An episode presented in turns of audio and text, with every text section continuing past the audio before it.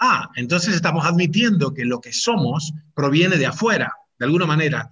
Lo que comemos literalmente, materialmente, construye nuestro cuerpo. Esto que estoy tocando, lo he comido algún momento. De alguna manera es el cuerpo, entonces, el soma es el, el resultante, digamos, eh, mirado en el tiempo, ahora mirado en una foto de las acciones del pasado, claramente, las acciones tomadas, ¿no?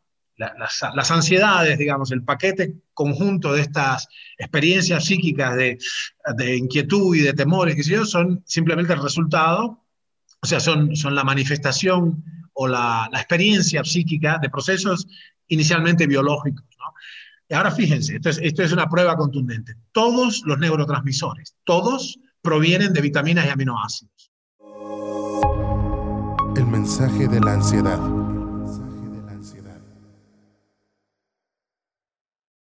Hola amigos y hola amigas de Desansiedad. Me da muchísimo gusto el día de hoy. Yo estoy muy emocionada y contenta porque tengo la oportunidad de eh, platicar con Ernesto, que llevo un poco más de un año siguiendo sus redes y me encanta porque le nutre mi área científica, mi hambre de, ciencia que siempre tengo y me encanta ver cómo a veces mis teorías y mis observaciones pues son también reflejadas por la información que él nos comparte. Comparto mucho con Ernesto el querer ayudar a los demás, el comunicar información que vemos que es relevante para nuestra salud. Y pues hoy aceptó esta entrevista eh, y estoy muy contenta por eso. Gracias, Ernesto. Les platico un poquito más de él. Él es un investigador independiente tiene su propio laboratorio que lo ha tenido ya por muchos años. Ahorita nos, nos platicas un poco más.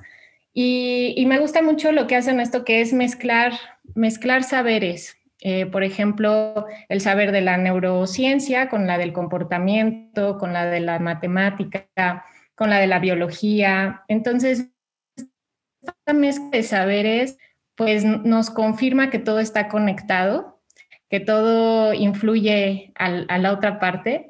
Y hoy lo quise invitar para que nos platique cuáles son esas conexiones cuáles son esa, esos, no nada más las neurotransmisores, sino cuáles son las conexiones alrededor de la ansiedad y la relajación. Así es que muchas gracias Ernesto y bienvenido por acá. Un gusto para mí, es un placer. El, más que haber aceptado, estaba deseoso, brincando en una pata eh, para tener una conversación contigo, porque también vengo, vengo estando consciente ahora de tu trabajo.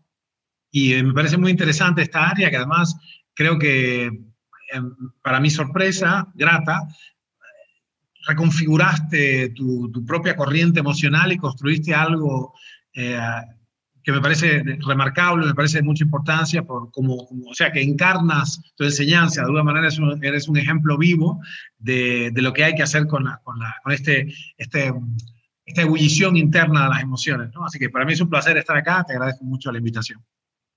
Gracias, Ernesto. Pues me gustaría si nos puedes compartir en pues toda la experiencia que, que al día de hoy tienes, que te lleva a confirmar que realmente lo que hacemos influye en nuestra química, influye en nuestra salud. Venimos como de este paradigma de, pues lo que pasa en mi cuerpo es independiente a lo que pasa en mi mente, independiente a lo que hago, independiente a mi ambiente.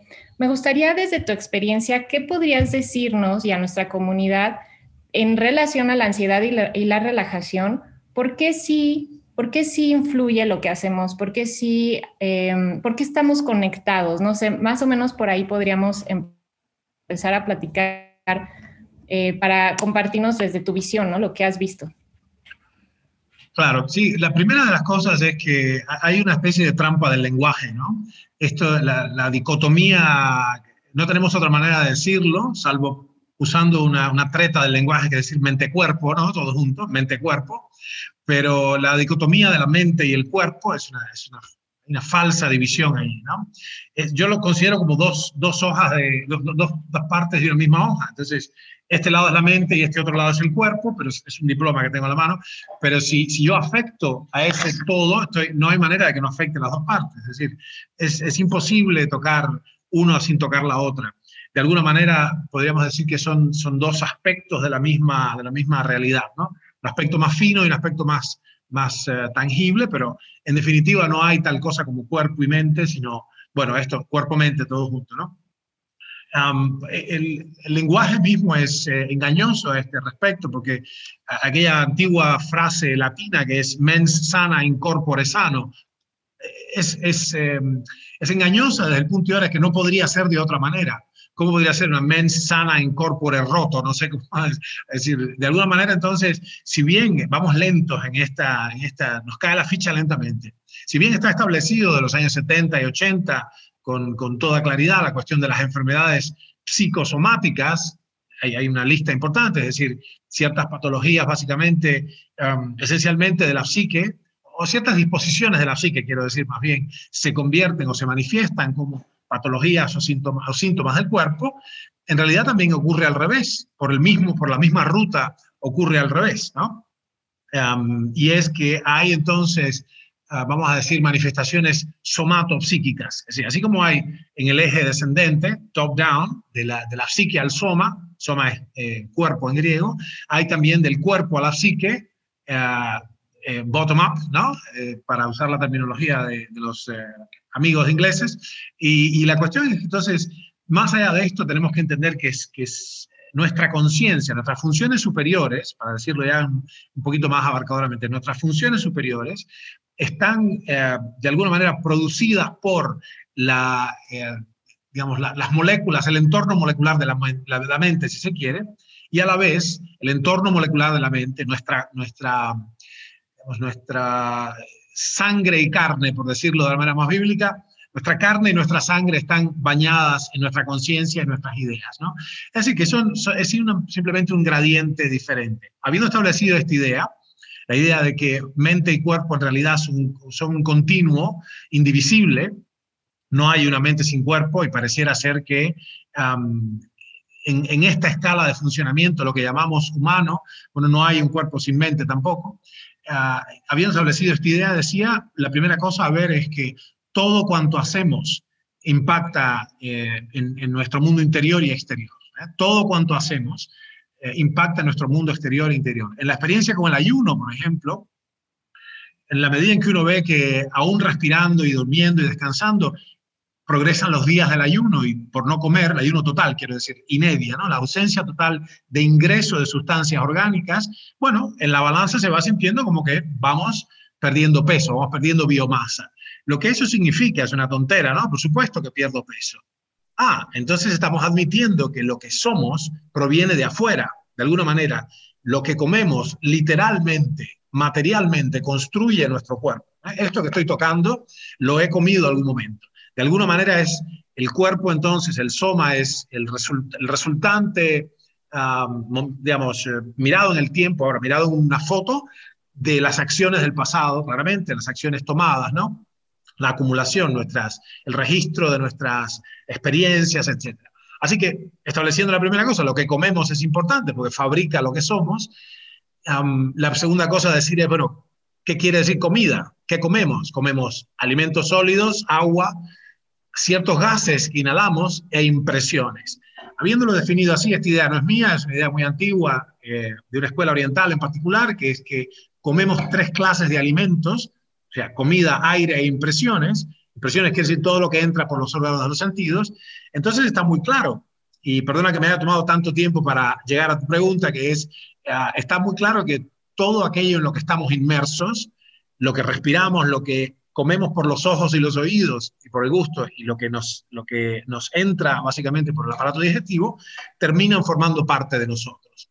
A ese respecto, entonces, conviene decir que hay en, en, un, en una planificación a largo plazo hacia la realización y la felicidad y la, vamos a decir, la, la bienaventuranza de una manera más completa, tengo que vigilar, tengo que hacer un plan de por vida, esto es vitalicio, yo sé que algunos de, de, de tus uh, seguidores, eh, la audiencia puede tener un problema muy concreto ahora, si alguna, alguna presión específica emocional y psíquica, pero más allá de que hablaremos sin duda de algunos, de algunos hacks o algunos tips específicos para, para um, armonizar las circunstancias presentes, quiero dejar bien claro que cualquier, cualquier intento serio de, de hacia la felicidad y, la, y la, la realización es un intento de por vida, tiene que ser un programa vitalicio. O sea, tenemos que programar las próximas décadas de nuestra vida. ¿no? Así que bueno, esa es la primera cosa. es, eh, imprescindible prestar atención a la alimentación, cantidad y calidad. Virtualmente la calidad es lo que está en, grandes problemas.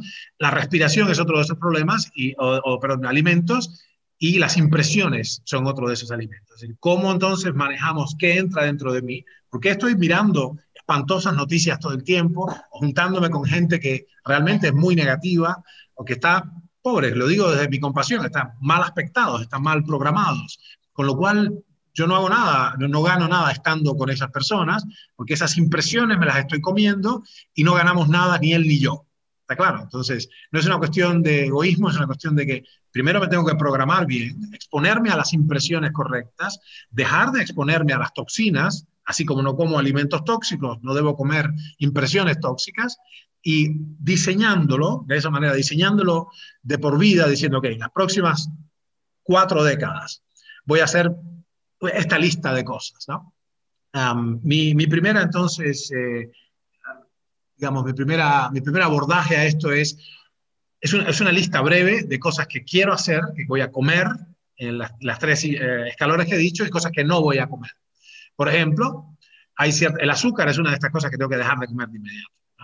Por si realmente estoy interesado, estoy comprometido con una salud integral, una salud profunda, somática y psíquica, y, mm. si realmente quiero lograr mi aspiración y no, digamos, si estoy, si estoy bien plantado o bien plantada, de acuerdo con quien lo mire, eh, tengo que saber que lo que hago ahora va a impactar mi salud a largo plazo. Es muy difícil hablar de la felicidad y de, y de estar y de la serenidad y la ecuanimidad de una vida realizada si estoy haciendo acciones, estoy tomando acciones ahora nutricionales y relacionales que inexorablemente me van a enfermar. Entonces, esto ya se sabe, ya hay mucha, mucha información sobre esto. Decía entonces, básicamente azúcar, voy a explicar, son los alimentos, o sea, los, los uh, carbohidratos refinados, todos ellos, ¿no? esta es la primera cosa que se puede hacer de inmediato. Cualquier persona puede hacer esto, de inmediato. Empezar a comer comida de verdad. Whole food, dicen en inglés. Es decir, comida, alimentos completos. No quiere decir que hay que sacar los carbohidratos. ¿no? no es que estoy diciendo que hay que hacerse carnívoro, ni, ni nada de eso, sino que estoy diciendo es los carbohidratos refinados deben salir. Porque una de las primeras cosas que tenemos es, bueno, la malnutrición hipercalórica. ¿Qué tendrá esto que ver con la ansiedad? Absolutamente todo.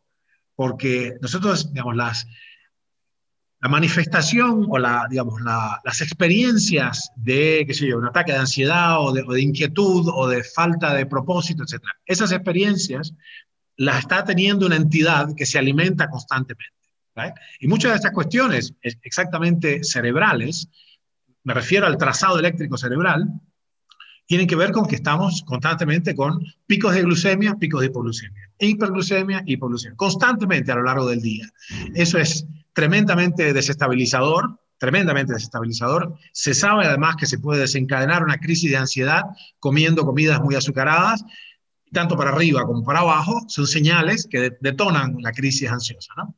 Ah, otra cosa interesante, lo digo con mucha, con mucha cautela, es los estimulantes, los estimulantes, porque esencialmente producen lo que no deberían producir. Por ejemplo, yo con, la, con el café, con la cafeína, ah, hay un elemento que se sabe, o sea, vivimos constantemente tomando café. ¿Por qué es esto? Bueno, porque estamos con baja energía. ¿Por qué es esto? Porque no necesariamente tenemos eh, una alimentación apropiada y un, régimen apropiado que provea la energía suficiente o un régimen de trabajo apropiado. Sin embargo, la cafeína es una excelente droga psicoactiva. Bueno, yo la uso en este caso, eh, es un modo de usarla es usarla antes de hacer trabajo físico, antes de hacer trabajo físico. Bueno, y eso es, una excelente droga ergogénica, si se quiere. Pero una cosa es una taza de café antes de entrenar, 15 minutos antes de hacer ejercicio físico o trabajo físico, una mudanza, por ejemplo, o lo que fuere, o trabajar en el campo, o lo que sea que uno haga, cortar leña. Ah, y otra cosa es tomar café sistemáticamente todo el tiempo, porque si no, no me puedo levantar de la cama. Hay, un problema ahí, algo no estoy haciendo bien. Y además, otra cosa importante, como, seguramente tu audiencia podrá, podrá colegir y habrá experimentado, cuando yo constantemente tomo ah, una sustancia, su eficacia declina en el tiempo. Su eficacia declina en el tiempo. Así que bueno, es interesante esto. lo que quiero decir es, hay, hay, herramientas interesantes que no hay que usar de más. Y finalmente, entonces, para, en este, este corta lista de las cosas que puedo hacer de inmediato, es eh, entender, por ejemplo, que la, la, reparación, la reparación del cuerpo que tiene lugar en el sueño, debe ser, debe ser uh, planificada adecuadamente. ¿no? Entonces, con esas simples cosas que tienen que ver con de inmediato suprimir las cosas que, sobran, uh, garantizar una nutrición apropiada, suprimir los estimulantes que vivimos constantemente con estimulantes y, empezar a ver a profundidad cómo puedo en lugar de ir atajando las, las, las, sensaciones, los síntomas, ¿cómo puedo generar una salud estable a largo plazo?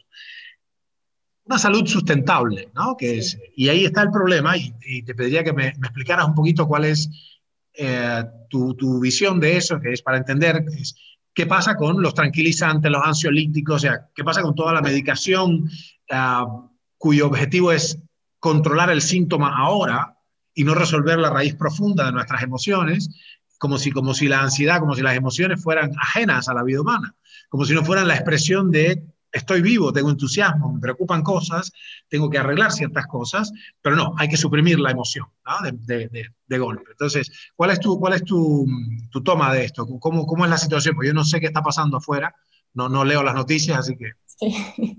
Bueno, en desansiedad eh, somos un poco también contrarios a lo que se recomienda afuera, si bien aceptamos y, y, y, no juzgamos a quienes ya están en ese camino, porque es el que se encuentran más fácil, el camino de suprimir los síntomas.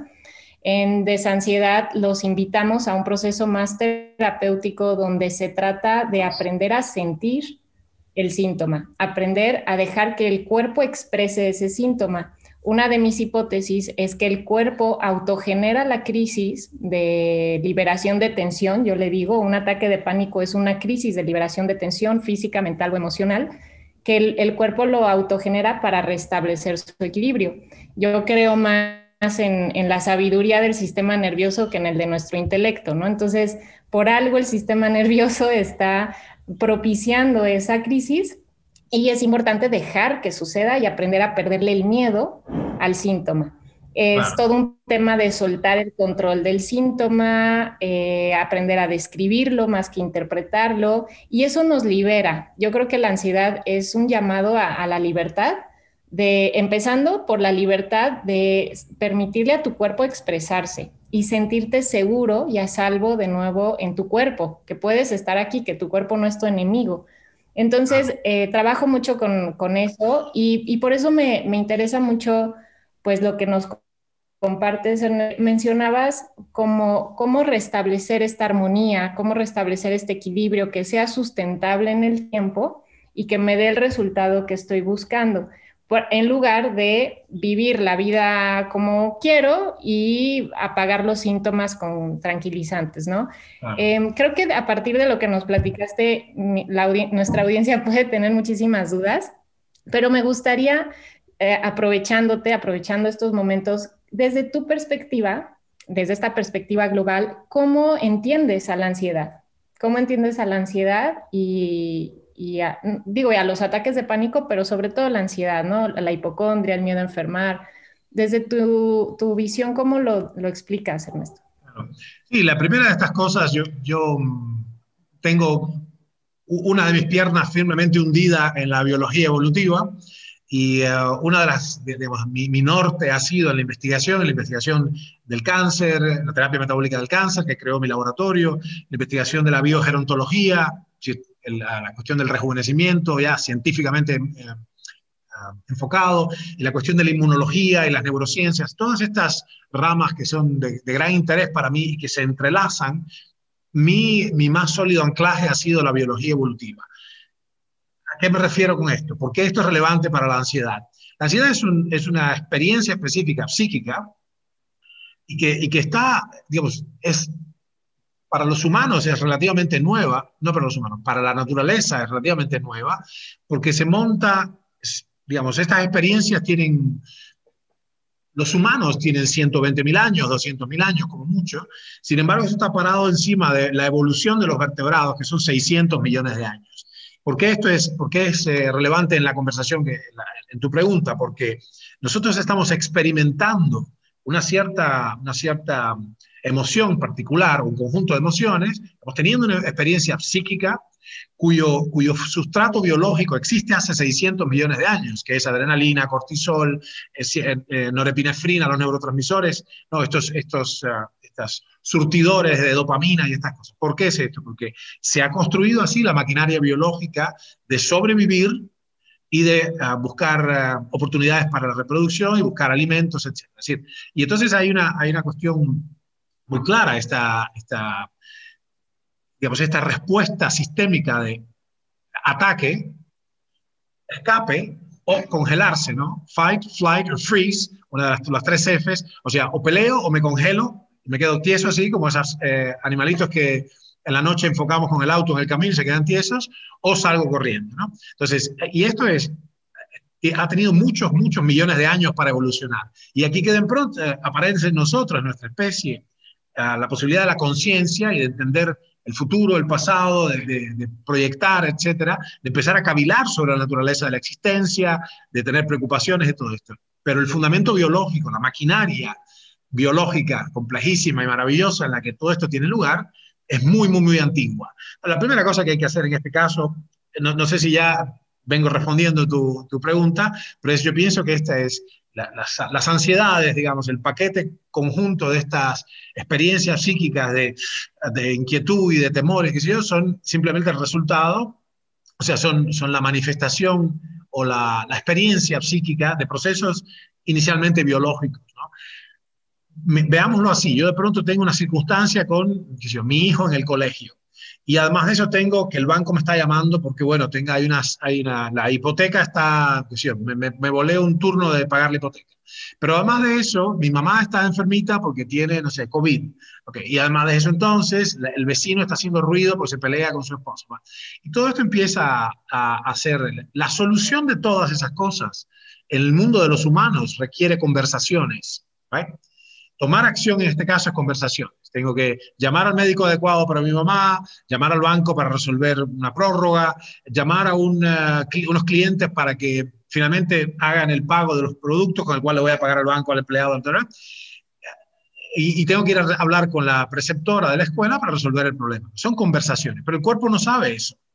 ¿Por qué no lo sabe? Durante 600 millones de años, la solución de nuestros problemas fue exclusivamente física. Pelear, fugarse o quedarse quieto o básicamente ingeniárselas para buscar alimentos y oportunidades de reproducción.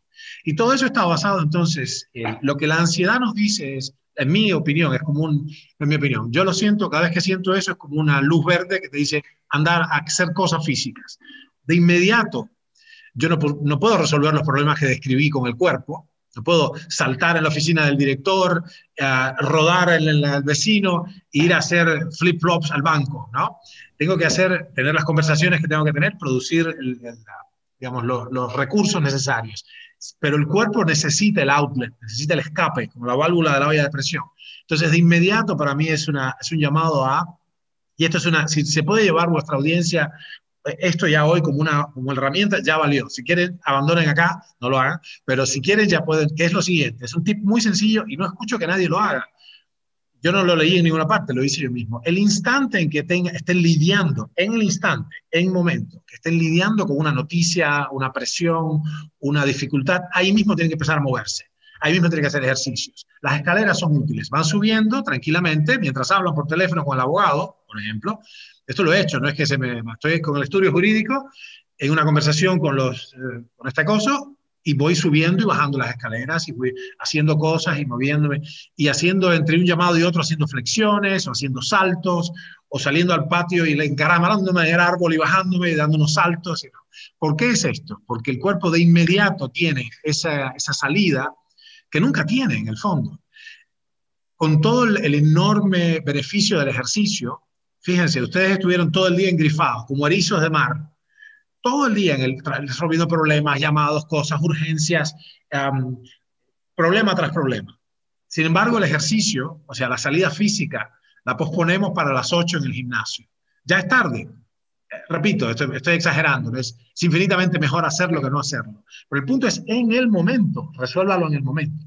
Quiere decir, denle al cuerpo la posibilidad de tener la salida que ha tenido durante 8, 600 millones de años para que no se desequilibre, ¿no? Así que esa es, una, esa es mi, mi, visión de esto. Por un lado, lo que creo que es la ansiedad, que es la experiencia psíquica de todo un tumulto de, de secreciones e impulsos nerviosos que tomó una eternidad construir, y después entonces el asunto del outlet o la, el escape, la válvula de escape es en el momento que estoy experimentando la, las emociones, eh, esta, la experiencia psíquica, la ansiedad, las preocupaciones, lo que sea, en ese momento darle salida física. Um, no tiene que ser una gran cosa, no es una hora de entrenamiento, es darle salida física.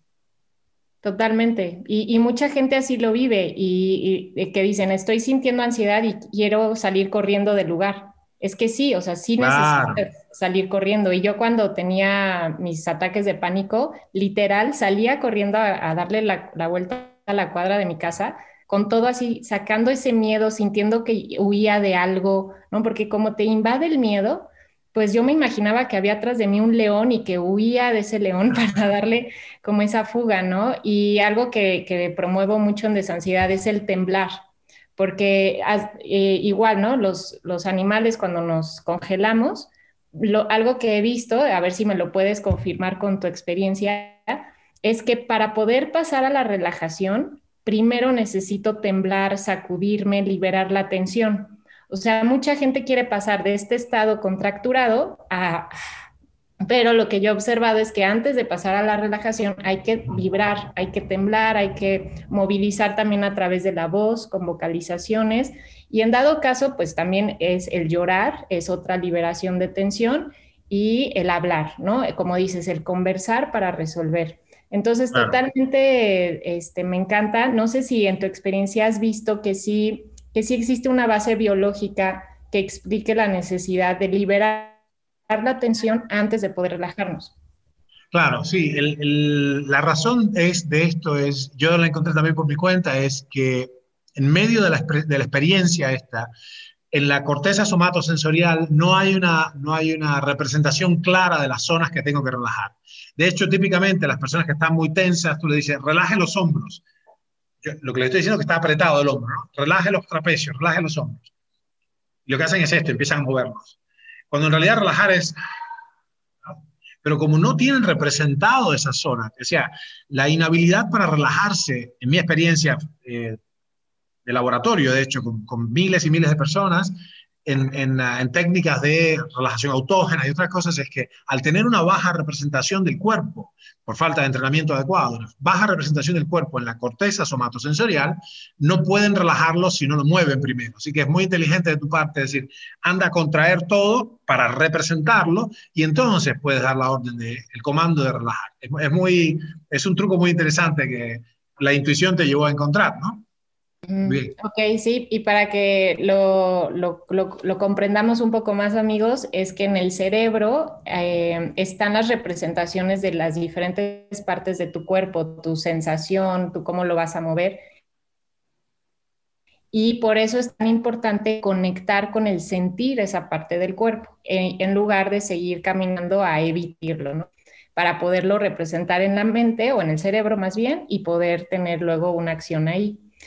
Eh, Ernesto, me gustaría si nos puedes platicar un poco de la base pues, más biológica, que es un poco también eh, muy interesante para quienes nos escuchan, de por qué todas estas cosas sí se traducen en neurotransmisores, neuroquímicos. O sea, ¿por qué mi nutrición, por qué mis acciones mm, sí se traducen? Porque hay mucho este miedo, y, es muy normal que, que lo tengamos sociedad, que es el hay algo mal en mis neurotransmisores, ¿no? Este, hay un desajuste entre mi dopamina y mi serotonina. El psiquiatra me dijo que mis neurotransmisores no funcionan bien y hay como esta idea de que el origen o la causa es meramente, pues nací con una falla, ¿no? No yo qué sé, y no hay nada que pueda hacer al respecto, más que algo externo a mí, ¿no? Entonces, ¿cómo, cómo nos podrías explicar esto y por qué sí se traduce? Lo que hacemos, lo que sentimos, lo que pensamos en, reequilibrar? O sea, mi, pregunta directa es, ¿por qué sí somos capaces de reequilibrar nuestros neurotransmisores? Bueno, la respuesta más directa es porque fuimos, somos el producto de un diseño evolutivo que tomó una inmensa cantidad de años, eh, eras geológicas, y estamos perfectamente equipados para hacerlo. De hecho, yo no estoy, o sea, mi, la invención de un montón de patologías psíquicas es completamente espuria, es, es un invento de la industria. Eh, no quiero decir que no lo haya, hay algunas patologías muy claramente descritas, pero la, la gran, el paquete más grande, el 80% de las cosas descritas para las cuales se recetan medicamentos, son sencillamente, uh, son, son, espurias, son un invento de la industria. La, la, ansiedad es una de esas cosas, básicamente. O sea, prescribir fármacos para la ansiedad es simplemente... cuando algunos, yo tengo muchos amigos terapeutas, mucha gente que se ha formado además con nosotros en, mi, en, mi, nuestro laboratorio, digamos, la, formación superior de medicina biológica eh, y, y, pensar que hemos estado trabajando en, cosas tan complejas como una oncología metabólica de precisión, o sea, cosas de mucho, mucho, mucha importancia y mucha delicadeza. Bueno, una y otra vez lo que le digo a los terapeutas es, cuando ustedes se sienten y prescriben drogas duras para bajar fenómenos como la ansiedad y qué sé yo, han, han demostrado, han fracasado como terapeutas en hacer la, la prospección profunda de cuál, cuál, es la naturaleza de la persona que tengo delante, cuál es, cuál es esencialmente su, su, propósito, cuál es su armado de vida, cómo es su nutrición, cuáles son sus condiciones. Digamos, hay muchas de estas cuestiones a veces pasan porque hay cuestiones incluso tóxicas ambientales. Bueno, así que, es, eh, hay, que hay que andar más, más lento en esto, pero absolutamente, yo no estoy enfermo por una falta de Prozac en sangre, vamos a estar claros. O sea, mi, lo que yo estoy experimentando ahora no es una hipoprosaquemia, no es que me falta Prozac en sangre. El Prozac tiene unos pocos años de inventado, unas pocas décadas. Y tenemos millones y millones de años de exitosa gestión de las cuestiones. Si ustedes creen que tienen problemas ahora, piensen en lo que era la vida. 3.500 millones, eh, perdón, 3.000 eh, años atrás nada más. Vivíamos en constante zozobra. No sabíamos qué íbamos a comer mañana, si iban a caer unos pedazos de fuego del cielo que se llaman rayos no teníamos idea de nada. Si viene el tigre dientes de sable, me come. Si hay una sequía, como el año pasado. Si hay un incendio forestal, como hace 10 lunas. Si hay, si, yo, si la tribu de al lado viene y nos come a todos, porque son antropófagos, lo mencioné, que la tribu del valle de al lado son antropófagos. Encima, y si además las mujeres quedaban embarazadas cada nueve meses, desde los 12 años hasta adelante.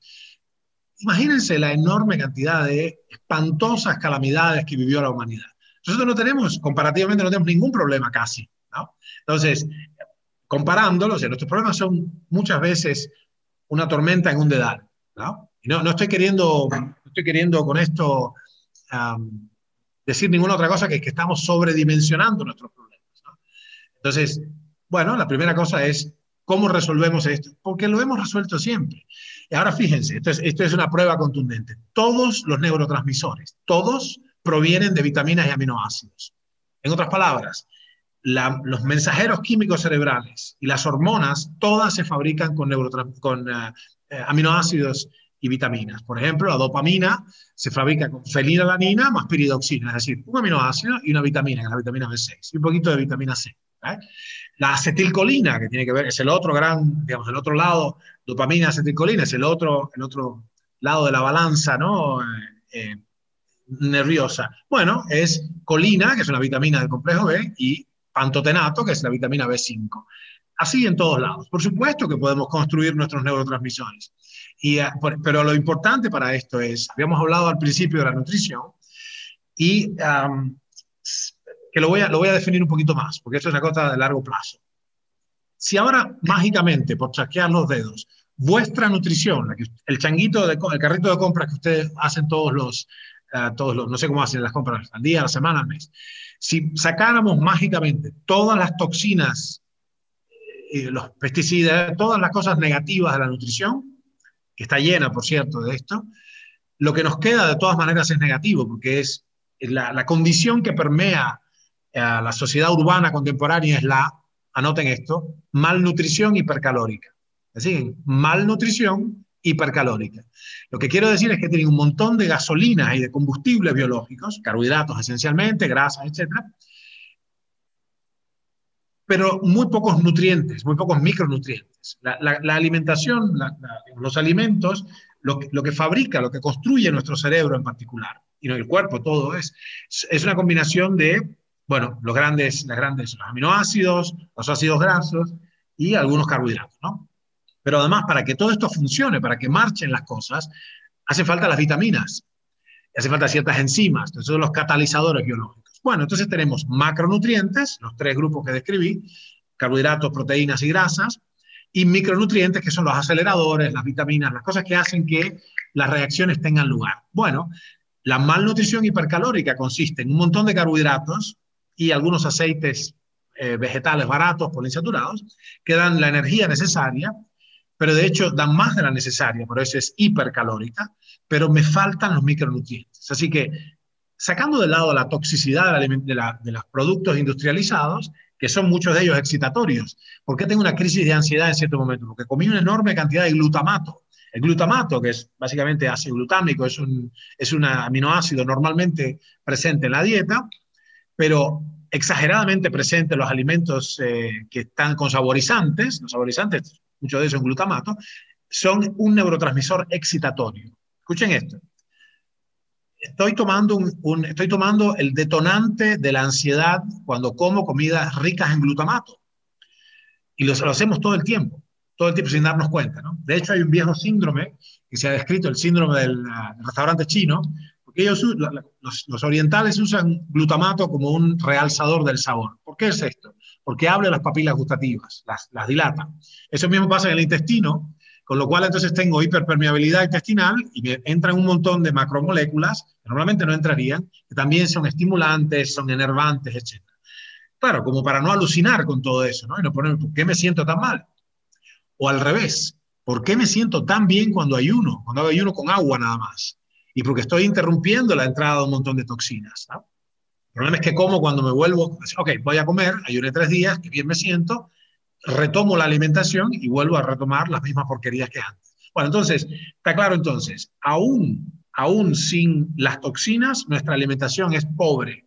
¿Qué habría que hacer? Dar vuelta a la pirámide, es decir, voy a comer comidas de alta eh, densidad nutricional, comidas enteras, comidas realmente nutritivas, donde para el mismo monto calórico tengo una cantidad de vitaminas y aminoácidos y oligoelementos y minerales que me permiten armar los neurotransmisores y, no va a haber entonces, es más, es un milagro que nosotros podamos funcionar con la porquería que es la alimentación, perdón la expresión, la alimentación, eh, la dieta americana estándar, norteamericana, SAD, SAD, Standard American Diet, es realmente deplorable. Por supuesto que estoy todo desbalanceado, digamos, los balance, el balance químico cerebral se altera. ¿no? Bueno, eso es por un lado. Y después, como dijimos, cuando entra la, la toxicidad, alimentaria en este caso, tengo un montón de hiperestimulantes como el glutamato y un montón de sustancias que, por supuesto, que me enferman, ¿no? me, vuelven loquito, ¿no? y que lo necesitara. Así que bueno, ese es el asunto. Claramente, recuérdenlo para terminar entonces, yo no estoy experimentando estas cuestiones, eh, estas, eh, digamos, estas, no estoy teniendo estas experiencias mentales inadecuadas porque tengo un déficit de Prozac en sangre o de meprobamato o de al plazolamo, de lo que sea que, que nos ha prescrito el, el, buen doctor. Antes bien, tengo un desbalance porque los, las, los, elementos que tendrían que estar ahí por diseño, otra vez la biología evolutiva, me están faltando. Porque vivo en una malnutrición hipercalórica y porque encima de eso, como si fuera poco, tengo un montón de toxinas alimentarias. Wow, pues ya la clase, amigos, completa. Anoten y saquen nota de los micro y los macronutrientes. Y pues obviamente, si psicológicamente percibo tanta amenaza, excitando mi sistema nervioso, eh, recuerdo las amenazas del pasado, no libro esa adrenalina y corte del pasado. Y además en el presente me voy excitando más con lo que nutro, con lo que veo, con lo que huelo, pues claro que el cerebro genera, todo mi sistema nervioso, esta respuesta, ¿no? Es una consecuencia de un desbalance donde quizás hay más toxina que nutriente en mi vida a nivel emocional, psicológico y nutritivo.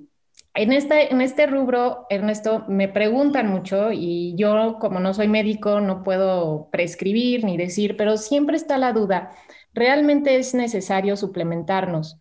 Para al menos salir del cuadro de ansiedad? O sea, tengo que tomar vitamina B, omegas, em, magnesio.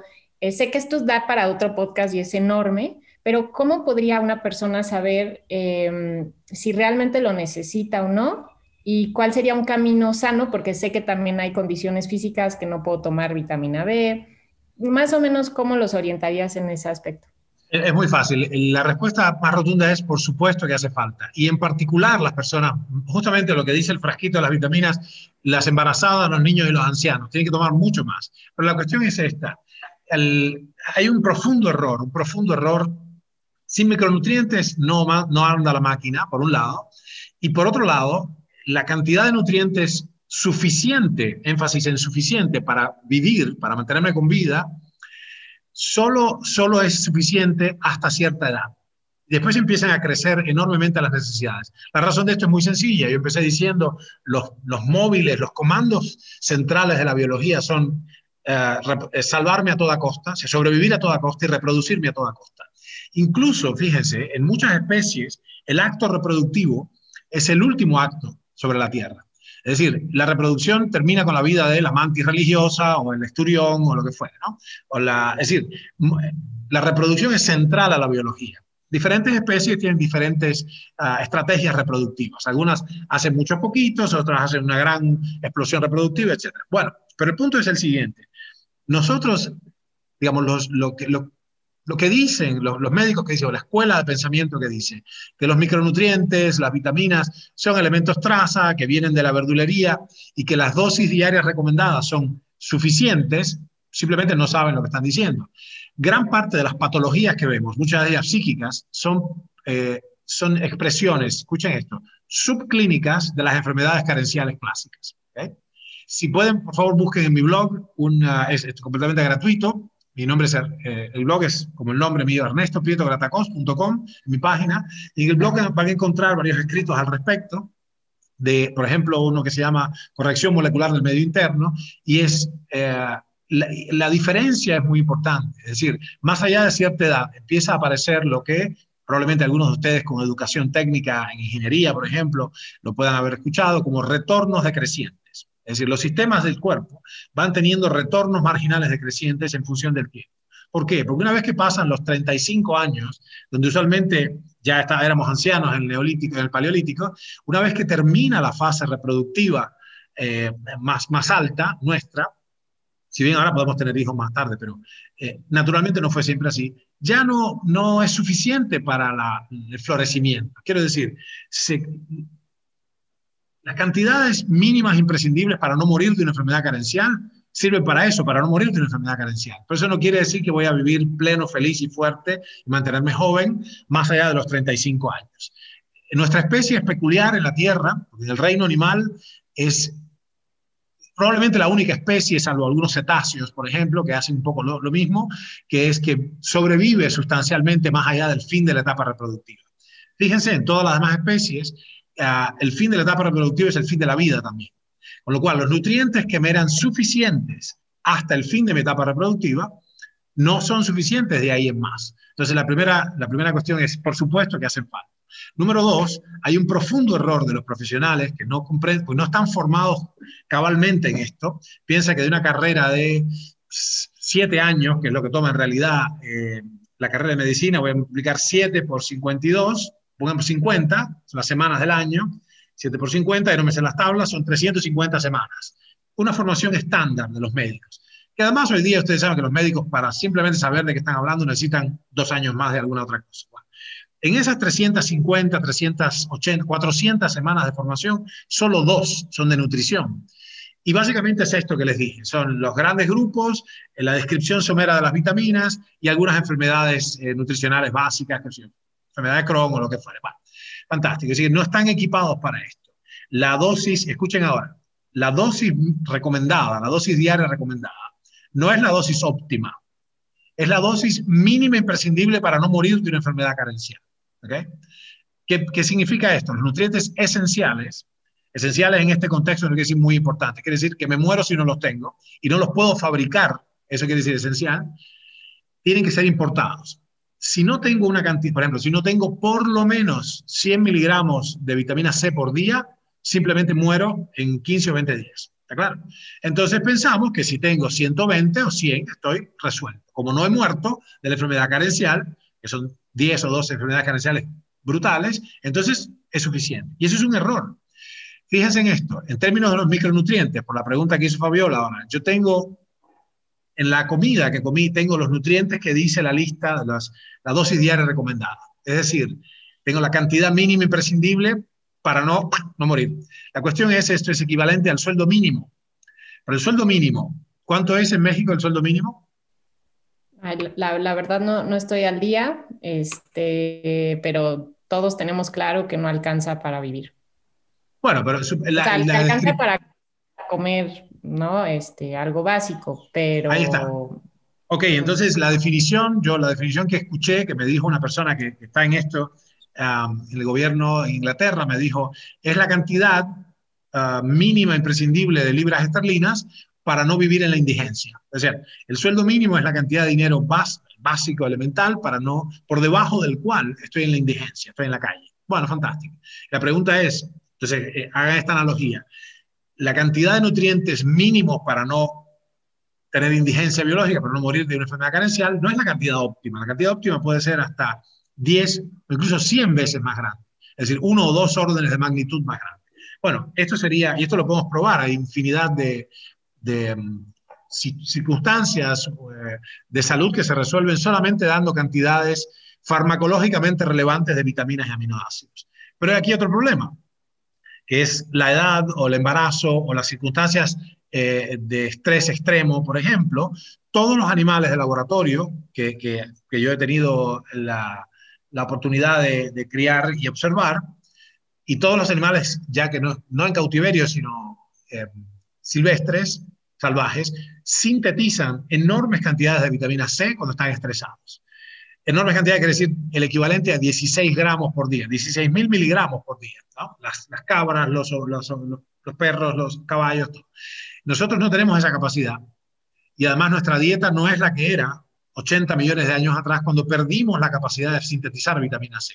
Esto yo le he puesto el nombre y la comunidad lo aceptó, la comunidad científica, a este error innato del metabolismo humano, le he puesto anascorbemia congénita, y está descrito en, en, un, en, códice que se llama herencia mendeliana, es una enfermedad que está descrita, que los seres humanos no podemos fabricar vitamina C, period, no hay cómo resolverlo. Entonces estamos, es uno de estos nutrientes esenciales. Dependemos de la dieta. Pero en la época en que esto pasó, 80 millones de años atrás, que no éramos hombres, éramos monitos todavía, la enorme cantidad de vitamina C en torno nuestro estaba en la alimentación y vivíamos comiendo verduras todo el día, más o menos unos 10, 12 gramos podíamos incorporar. Y ahora no tenemos eso. Estamos viviendo en una miseria fisiológica porque padecemos, languidecemos, porque tenemos suficiente cantidad de vitamina C para no morir, pero no suficiente para prosperar. ¿no? Y bueno, y es una de las defensas más importantes del estrés. Mucho de lo que ustedes están sintiendo es fatiga adrenal. Tan estrés, estrés, estrés, estrés. No hay recuperación, no hay eventos, no hay victorias. No me siento fuerte, no puedo aflojar como el samurái que descansa entre batalla y batalla y no recupero las glándulas suprarrenales. Esto se conoce como fatiga adrenal, ¿right? que declina. Entonces, paso de estar estresado a no poder estresarme. Fíjense qué interesante. De estar arriba con los cables pelados, como el erizo de mar, a no poder ni, ni levantar el cortisol necesario para ponerme en pie de guerra. ¿Entienden? Es el fenómeno contrario. ¿okay? Este fenómeno de fatiga profunda, se llama fatiga adrenal. Bueno, um, en este sentido, entonces, queda claro que sí son muy, muy, muy necesarias los suplementos, pero las formulaciones comerciales eh, claramente no están construidos para esto. Muchas de las patologías, incluso, a ver, la falta de vitamina B12 produce demencia, produce eh, patologías psíquicas, pero realmente, eh, alucinaciones, un montón de cosas. La falta de vitamina B3, niacina. De hecho, interesantemente, Fabiola, una, un médico canadiense que vivió 96 años, Abraham Hofer, un poco el padre de la medicina automolecular, trató más de 80.000 pacientes con esquizofrenia, pero brutal, o sea, esquizofrenia clínicamente demostrada, con vitamina B3, con niacina y vitamina C. Cantidades muy grandes, cantidades que eran cuatro órdenes de magnitud más grandes que la, la dosis diaria recomendada de niacina, que es quizás 20 miligramos. ¿no? Bueno, así que esa es, es, una cuestión importantísima, ese es uno de mis campos más interesantes eh, y en el cual estoy más interesado, que es la corrección molecular del medio interno. El, dos veces premio Nobel, Linus Pauling, describió en un paper interesantísimo del año 1968, que se llama Psiquiatría ortomolecular, describió la posibilidad de corregir la función de la, digamos, el estado mental, corrigiendo, ecualizando la ah, concentración molecular del medio interno, o sea, el ambiente molecular del cerebro, si se quiere, ¿no? Así que bueno, esto es una cosa muy importante y hay infinita cantidad de estudios que por supuesto los médicos de educación, digamos, ortodoxa no tienen ni idea, porque fueron educados, o sea, el proceso de, formación de los médicos está dominado por la industria farmacéutica. Quien financia, eh, perdón, quien financia las universidades y quien crea los programas y quien financia los congresos médicos, precisamente es la industria, que por supuesto lo que hace es darle una información básica fisiológica y después el detallado eh, prospectus de qué fármacos tiene que prescribir para cada síntoma del paciente. Por lo tanto, tenemos una medicina eh, que es anti-anti-anti, antihistamínico, antiinflamatorios, eh, analgésicos o antidolor, dolor, anti, anti, anti, anti, ¿no? antihipertensivos. ¿Qué tal las causas profundas de todas estas patologías? ¿no? Las causas profundas. Así que bueno, el, el verdadero abordaje acá sería el compromiso con averiguar primero profundamente cuáles son las causas eh, originales o primarias de mis sensaciones, experiencias, síntomas, etcétera, y no correr a paliar y a, callar los síntomas.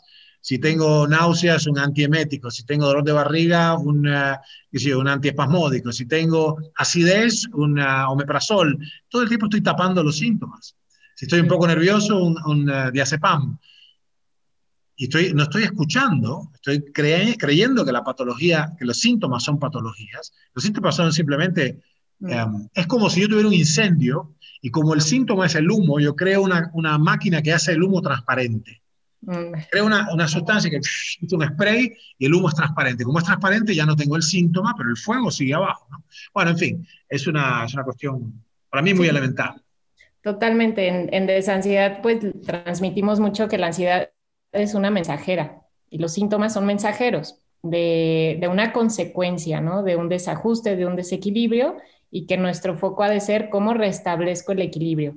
Yo me voy mucho, pues sí, al equilibrio emocional, al psicológico, al trauma, liberar cortisol y adrenalina por trauma comprimido en mi sistema nervioso, pero he dejado muy, muy de lado a lo largo, y te lo confieso como en la historia de edad de estos años, muy poco les comparto en relación a los nutrientes y las vitaminas y todo, porque eh, por un lado por esta parte que no soy médico y, todo eso, pero porque también, em, pues a veces cuando lo comparto, ¿no? Me dicen, no, no puedes decirlo porque qué tal que tienes esta cuestión física y entonces tomas vitamina B y te cae mal y todo, incluso un miedo a, a suplementos. Este, hay como mucha pues sí, como mucho tabú, ¿no? Y me parece increíble que, lo puedas compartir así porque tenemos que darnos ese tabú y reconocer la verdad.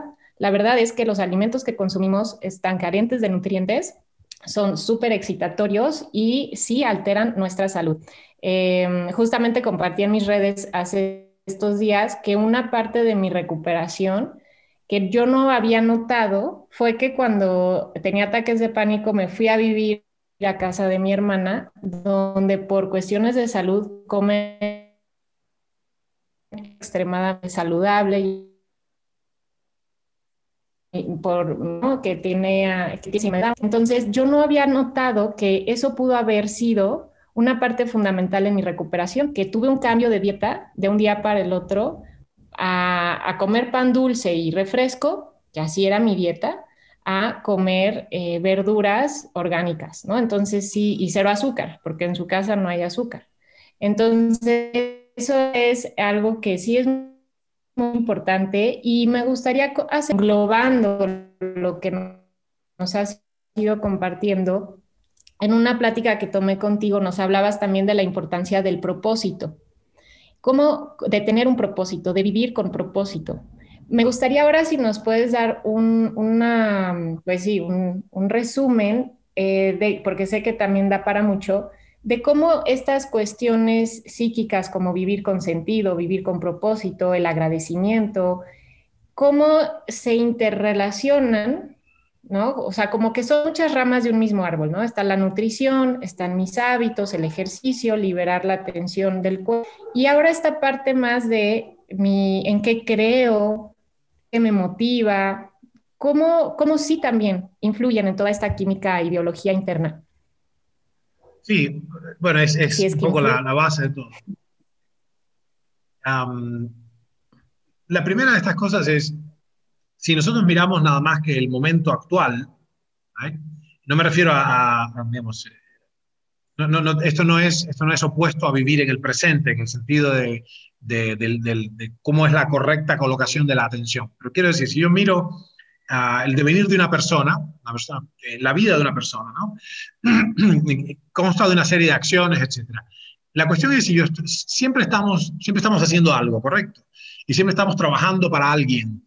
Yo puedo trabajar para otro o trabajar para mí, en el sentido más amplio del término. Quiero decir, nosotros estamos, de alguna manera, nuestra, nuestra parte del, del desánimo y la, esa callada desesperación en la que el grueso de las personas vive es esencialmente falta de propósito. Porque si yo, yo, yo puedo estar así, pasar un día espantoso, si estoy un día que tengo que simplemente eh, este, limpiar, organizar un almacén, por ejemplo. Tengo un, galpón allá atrás en mi, en mi casa y tengo esta porquería de lugar y tengo que estar entonces limpiando. Salvo que, de pronto, ¿por qué digo esto? Porque estar trabajando físicamente en un lugar sucio, polvoriento, que yo, no me, no me genera ningún placer, no le veo sentido, etc. Pero de pronto pasa lo siguiente, ¿qué tal si yo estoy haciendo eso porque allí voy a instalar una escuela dominical para que los chicos eh, tengan, no sé qué, o lo que sea. Voy a ir, es un lugar donde voy, por ejemplo, a, le estoy haciendo un taller de pintura a mi esposa, por ejemplo, hablando de cosas concretas, o, eh, o allí es donde voy a poder entonces crear un gimnasio para reunirme con mis amigos y hacer ¿Entiende lo que digo? O sea, de pronto una actividad, digamos, eh, que no era enriquecedora, que era una actividad molesta, que me clavé una, astilla acá, que me duelen las rodillas de estar sentado haciendo no sé qué. Una actividad realmente pobre y, desagradable, que me llenaba de, hastío, por ejemplo, el trabajo que mucha gente tiene, no puede esperar que suene el timbre para salir de ahí corriendo, ¿no? Eh, de pronto, si adquiere sentido, si yo tengo un propósito más grande que esa actividad misma, entonces yo puedo perfectamente decir, ¿y esto qué cosa es? Ya lo hago en la mitad del tiempo, tráeme el próximo, tráeme el próximo galpón para limpiar, ¿no? Entonces, lo interesante, y ahí ven, la gente, la gente más feliz que yo he conocido son todos, todos trabajadores y trabajadoras eh, de 140 horas por semana.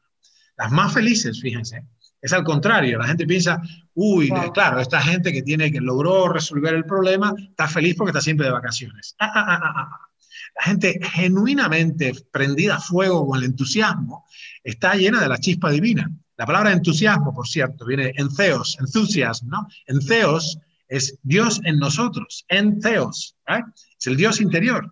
Entonces, eh, ahí la primera cosa es, ¿quiénes tienen entusiasmo? Los que tienen un propósito las personas que están, digo yo, prendidas a fuego con su, con su gran meta, que usualmente, no usualmente, siempre en todos los casos es más grande que ellos mismos. Eh, aspiran a algo que incluso los, los sobrevive de alguna manera, ¿no? Los vive más que ellos ese propósito. Hay un legado que están creando. Así que la primera cosa es esa. y la conexión es clara. La conexión es que cuando cambio, el, cuando cambio la óptica lo que ahora me produce desesperanza, impaciencia, angustia, dolor, de pronto si lo contextualizo en el campo de un propósito humano maravilloso, enorme que he encontrado, que puede ser, por ejemplo, yo he visto gente que pasa las penurias más grandes porque está con un propósito fantástico que es llevar a su familia hacia adelante. Y no es nada, están siempre sonriendo y siempre, siempre alegres y siempre ah, positivos y siempre diciendo, bueno, ¿qué más tengo que hacer? Tengo que hacer una cola de dos horas al sol para comprar unos tickets para que mis nietos vayan a... Encantada, encantada. ¿no? Entonces, fíjense como las mismas, la misma, estar, y uso la palabra muy, muy con, agarrada, estar sometido a las mismas circunstancias físicas puede ser radicalmente diferente si tengo un propósito, si tengo realmente un, si estoy yendo a alguna parte, si mi vida es una vida de sentido. Entonces ahí, bueno, es, es así. Puede ser la diferencia entre los horrores los horrores de una vida en las favelas, a de pronto estoy trabajando para un propósito maravilloso que va a requerir de mí largas horas de trabajo y no veo la hora de que sea lunes, ¿no? Gracias a Dios que es lunes, right? Fíjense la diferencia. Hay una, hay una, una cadena de, de, restaurantes que no sé si la conocen allá, que es TGI Fridays. TGI, TGI Friday. Eso es, las siglas es Thank God is Friday.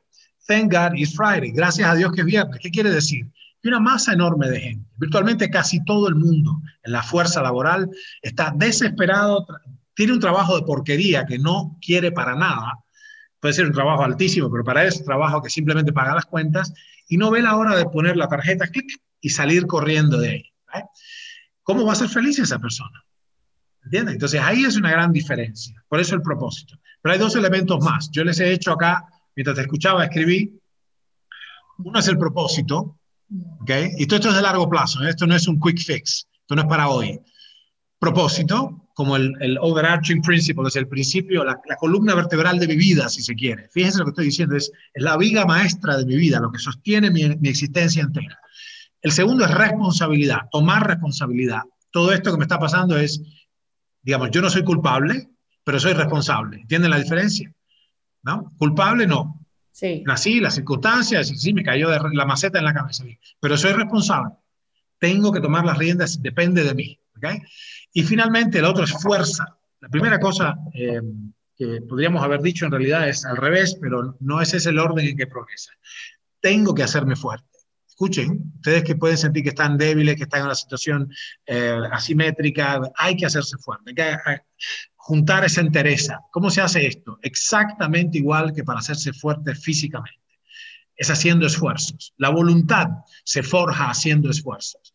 Y entonces, por supuesto, no voy a ponerme debajo de una, para hacer sentadillas con 200 kilos, no lo entrené, no tengo columna, ni piernas, ni cuello para eso. Entonces, poniéndose pequeñas metas y cumpliéndolas, en el contexto de una vida entera de propósito. Si tengo una meta de realmente la realización, atrévanse a realizarla, atrévanse a soñar que mi vida puede ser radicalmente mejor de lo que es, mi vida puede estar llena de, relaciones maravillosas, de abundancia en todo sentido, de, de grandes triunfos en, la dirección en que lo anhelo, y cuando, la primera cosa es decidirlo. Por eso propósito, ¿no? Entonces, tengo el propósito, asumo la responsabilidad, esto no me lo van a dar, esto lo voy a conquistar yo.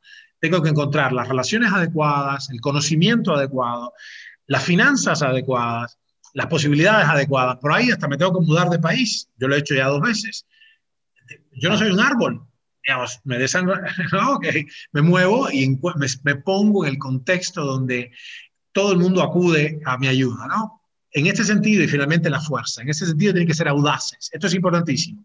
En mi experiencia, eh, Fabiola, gran parte de la ansiedad proviene de que no tengo control de las circunstancias externas.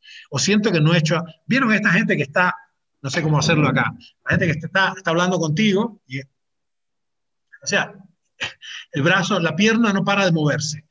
La persona está aquí contigo, sentada, en la reunión, en el restaurante, lo que fuere, y el, y el brazo, viste, las piernas usualmente hacen eso. Nosotros le llamamos a eso una incongruencia. Es una incongruencia biológica. O sea, hay, en, programación neurolingüística, por ejemplo, se reconoce el hecho de que yo puedo estar en dos lados al mismo tiempo. Miren, yo estoy acá contigo en esta conversación, pero una parte mía interna está todavía lidiando con inquietud, que es que no he resuelto un problema. No he tomado acción, fíjense. No he tomado acción suficiente en la dirección correcta en cierta área de mi vida. Bueno, eso es lo que hace falta también, tomar acción, masiva cantidad de acción. Y, y, van a aprender sobre la marcha. Entonces, volviendo hacia atrás, que es muy amplio, la primera cosa es sentarme y planificar mi existencia. Y tiene que ser, tengo que poder describir mi meta con lujo de detalles. Mientras más claro, mejor. Yo, fulano de tal, quiero tal y tal y tal y tal cosa para tal fecha. Es muy importante, la fecha. Póngale cuándo va a ser realizado eso. Yo le llamo esto la gran aspiración, ¿no? la más grande cosa, mi, mi, mi monte Everest que me puede tomar toda la vida lograr, pero ya lo, ya lo tengo ahí. Y en el medio, ¿qué cosas concretas puedo hacer tomando responsabilidad para hacerme más fuerte y para juntar de a poco los recursos, construyendo uh, la plataforma de lanzamiento? ¿Se entiende eso? La plataforma de lanzamiento. El lugar donde estamos um, es todavía muy chiquito. ¿okay? Está, y hay constricciones y me falta esto y me falta lo otro y estoy incómodo. Bueno, fantástico. Tengo que despegar del, del, plano en que me encuentro. Esto es una alegoría más grande. Tengo que despegar y hay muchas fuerzas en contra. Pero tengo que despegar, para eso tengo que acumular energía, tener un fundamento sólido, y esto es desde las tripas, ¿eh? los intestinos, mi nutrición, mis relaciones, tengo que ahorrar energía, tengo que ahorrar dinero, tengo que ahorrar experiencias también. Yo tengo que, mi atención, por ejemplo, muchos de ustedes pueden estar escuchando esto y están atenazados con circunstancias muy difíciles y gastan dos horas y media por día viendo cosas sin sentido acá, en vez de instruirse o de hacer, de buscar relaciones o de, por ejemplo, hacerse útil para alguien. Rama, no tengo esto, no tengo lo otro. Hay mucha gente que tengo los dos brazos y no tengo nada que hacer y hay alguien al lado que me necesita. Bueno, voy y trabajo en ello para ayudarlo, gratis, ¿eh? o no, o lo que fuere. ¿Se entiende entonces? Tomar responsabilidad. Y la fuerza, esto es muy importante, cuando, cuando yo puedo estar haciendo lo concreto, tomar acción en la dirección correcta, la ansiedad desaparece. Estoy tomando acción. Es más, caigo en la cama y me duermo como un tronco. Hoy tomé toda la acción que tenía que tomar en la dirección eh, de, mi, de mi meta. ¿Ok? Bueno, entonces, propósito, responsabilidad y fuerza.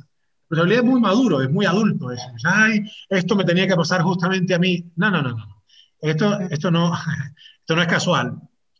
Esto no es casual. Es importante además entender, esto, esto no me está pasando a mí, esto pasa por mí y voy a usarlo como escalón. Nosotros no podemos ascender sin obstáculos, ¿está claro? O sea, la monta tengo una montaña delante, bien, paso uno, paso dos, paso tres, paso cuatro, derecho. ¿okay? Eso hay que entrenarlo, es una forma de, es una forma, tomar responsabilidad implica también, no me voy a quejar más con mi suerte, sea la que fuere, voy a tomar masiva cantidad de acción en la dirección de mi meta, ¿no? Pues además de la clase, gracias por la terapia. ya nos terapiaste también. A mí también. Y es que eh, también a veces se me olvida, pero lo que, lo que es nuestro tratamiento de cinco pasos es llevarlo a responsabilidad, ¿no? Es, es a través de la toma de responsabilidad que puedo acceder a la libertad y usar a la ansiedad, algo que yo quiero reforzarles a quienes ya conocen de desansiedad, es usar a la misma ansiedad como fuerza para pasar a la acción. O sea, la ansiedad te carga de fuerza. Yo, yo, yo siento que la ansiedad es energía disponible para que la encamines hacia dónde al propósito que tú quieras. Mucha gente nos dice, ¿a qué propósito? No sé cuál es mi propósito. El que tú quieras, el que ahorita te dé sentido, el que te cuestiones desde tu profunda esencia, que es también la ansiedad es un llamado de tu esencia, para que vuelvas con fuerza a encaminarte a lo que quieres y salgas de esa actitud de víctimas, que seguramente es por trauma, por una infancia de carencias equivocadas, que ahí traes arraigando para que te asumas, ¿no? Adulto responsable de ti, creando la vida que quieres. Entonces, ahí digamos que en esa creación de la vida que queremos, entonces nos hacemos responsables de nuestra nutrición, de nuestro movimiento y ejercicio, de nuestros hábitos y podemos sentirnos, como dices, satisfechos, ¿no? Porque lo, dijiste ahí entre línea como satisfecho por el logro. Y esa satisfacción por el logro es la fuerza que te impulsa a ir por otro.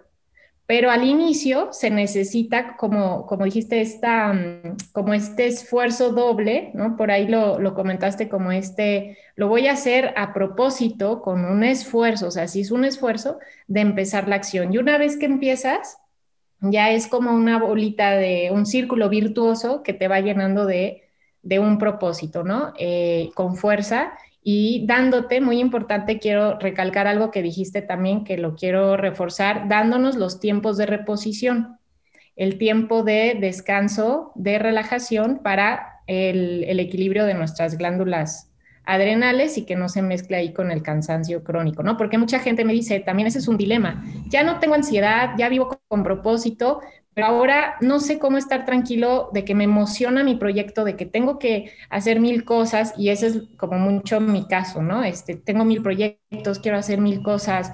Eh, entonces lo que, que, que, ¿no? Ese equilibrio para restaurar el, pues sí, tal cual el estrés que conlleva incluso hacer cosas con propósito, ¿no?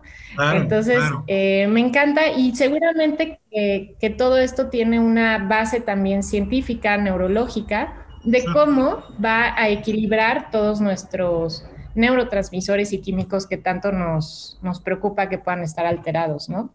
todo está conectado. totalmente, totalmente.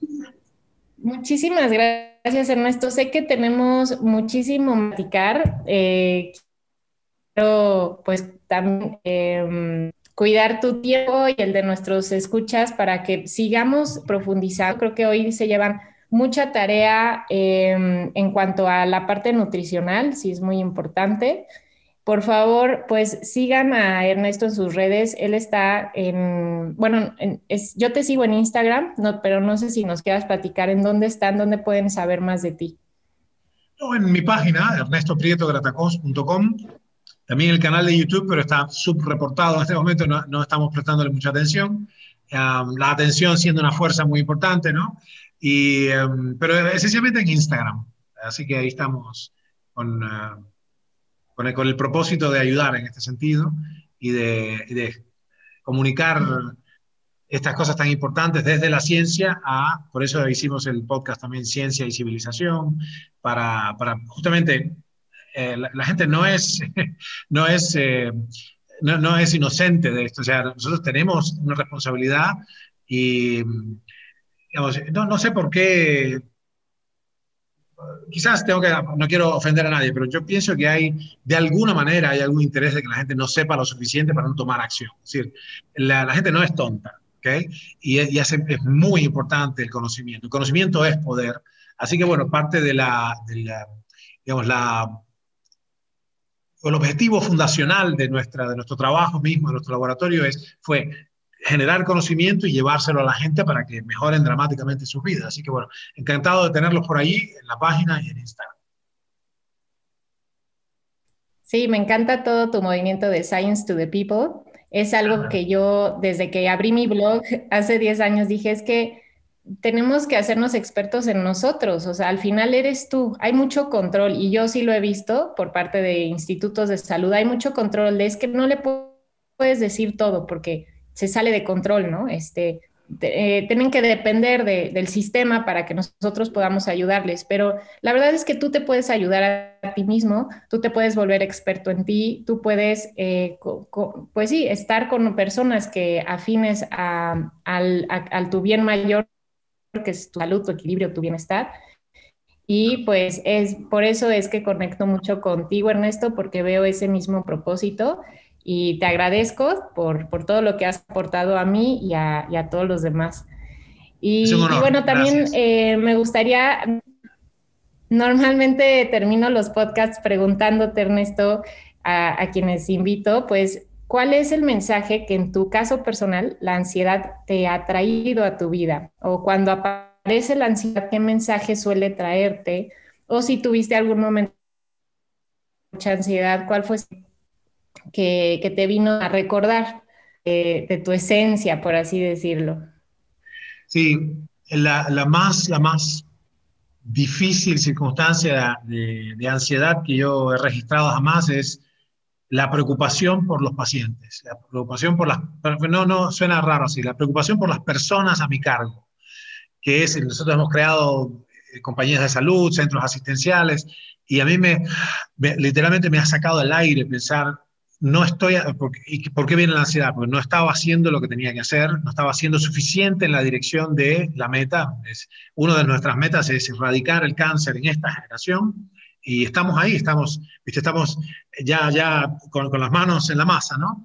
Y, y esa sería una de las, de las, cosas más profundas. Y lo que me vino a enseñar fue que si realmente, porque es muy, es muy reconfortante o, digamos, es agrada al espíritu declarar que la meta de uno es ayudar a la humanidad y resolver el problema del cáncer y las, y las patologías como el Alzheimer, fantástico, ya está declarado. Pero ¿cuándo va a ser esto? ¿Y cuánto estás haciendo en la dirección de esa meta? ¿no? Eh, no, no yo entendiendo que, es, que soy un ser humano y tengo limitaciones, pero el, el problema, la ansiedad en este caso vino por ok, estabas haciendo un montón de cosas aparentemente importantes y aparentemente necesarias y urgentes a expensas de, y esto es lo que llamo el principio de la contribución exclusiva, a expensas de la cosa más importante que declaraste que ibas a hacer. Entonces, ese es mi caso. Eh, eh, la, la, el, llamado, el llamado de la ansiedad más grande es, ¿qué estás haciendo? Pues no habías declarado que este era tu, que este era tu, tu centro, tu, tu, contribución exclusiva, ¿a qué estás haciendo otras cosas? Y uno termina en el medio como emprendedor, convirtiéndose en un administrador de, eh, de gestionando las, las criaturas que ha creado, y ese no es el asunto, eso hay que delegarlo corriendo porque le está sacando tu energía, tu atención, lo, más, lo más uh, poderoso que uno tiene a la contribución exclusiva. Así que sea lo que fuere, ¿eh? ustedes pueden transponer eh, digamos, si uno, cuando uno no lo está prestando atención a la contribución exclusiva, sea mis hijas, sea lo que sea que uno decide que es su, su, razón de ser, ¿no? como decían los franceses, su razón de être, ahí aparece una campana que no te deja tranquilo, porque ¿cómo no vas a estar ansioso si estás, estás faltando a tu deber por alguna, de alguna manera? Así que bueno, esa es, mi, esa es mi experiencia personal. Muchísimas gracias, Ernesto. Y por eso te platico, hay una terapia que se llama terapia de aceptación y compromiso, que es de Stephen Hayes, que él justamente también por su experiencia de ansiedad y ataques de pánico nos recuerda que mucho de la ansiedad es una realineación a nuestros valores.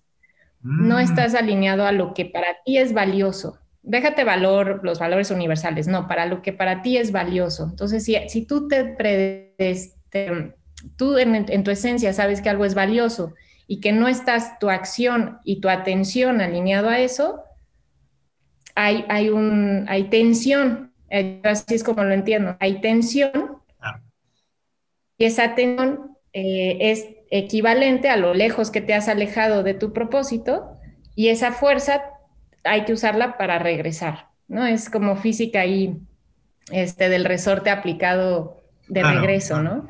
Entonces, pues estoy totalmente, yo creo que yo estoy en ese momento, justamente me identifico contigo, estoy en ese momento de regresar a, a, mi propósito de, pues sí, tal cual, ¿no? De encontrar estas soluciones para la ansiedad y, y, seguir delegando todo lo que he ido construyendo en el camino para poderme enfocar. De ahí también viene mi fuente de, de estrés y ansiedad. Claro, Así es claro. que muchas gracias, Ernesto, y, y, yo espero que podamos seguir platicando, profundizando Seguro. en varios puntos que nos compartiste hoy.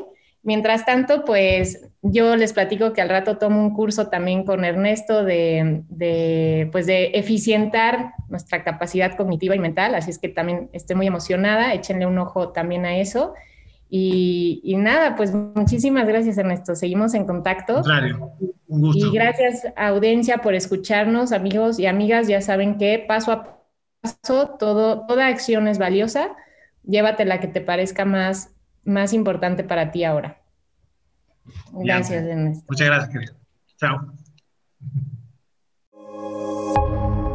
El mensaje de la ansiedad.